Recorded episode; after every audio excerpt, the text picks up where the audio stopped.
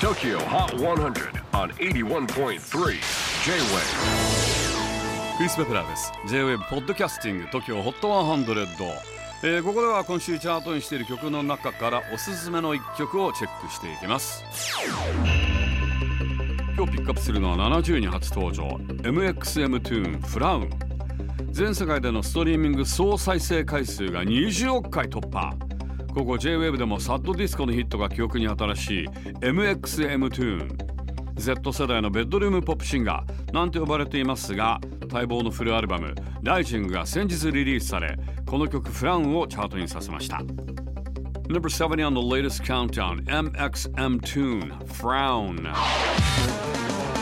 J-WAVE PODCASTING TOKYO HOT 100